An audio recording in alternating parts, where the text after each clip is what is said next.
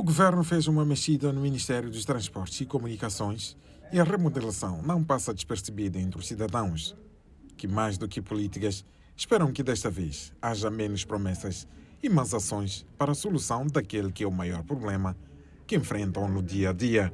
Há problemas sérios de transportes. Os autocarros que foram recentemente introduzidos nesta rota não existem. Vários ministros já passaram pela pasta que responde pelo setor de transportes e comunicações e várias promessas foram lançadas. Contudo, as carrinhas de caixa aberta, que tantas vezes foram proibidas, parece que vieram para ficar e são a solução em muitos bairros de expansão. Eu já ver a bicha, mas eu estou aqui há 10 minutos. É mais novo, não tem como, logicamente. A sociedade civil diz que o problema reside num só vetor, a falta de foco nas questões centrais. Calixto Roque é especialista em estudos rodoviários e aponta.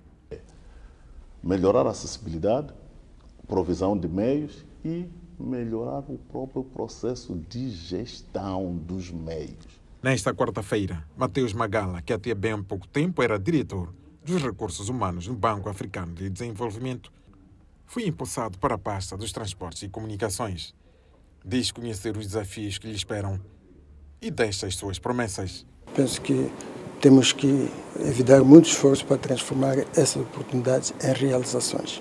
Tanto um processo bem estruturado e inclusive vai nos permitir que uh, trabalhemos com a sociedade civil, um, uh, com todas as forças vivas da sociedade e fazemos desse setor uh, uma economia, na verdade.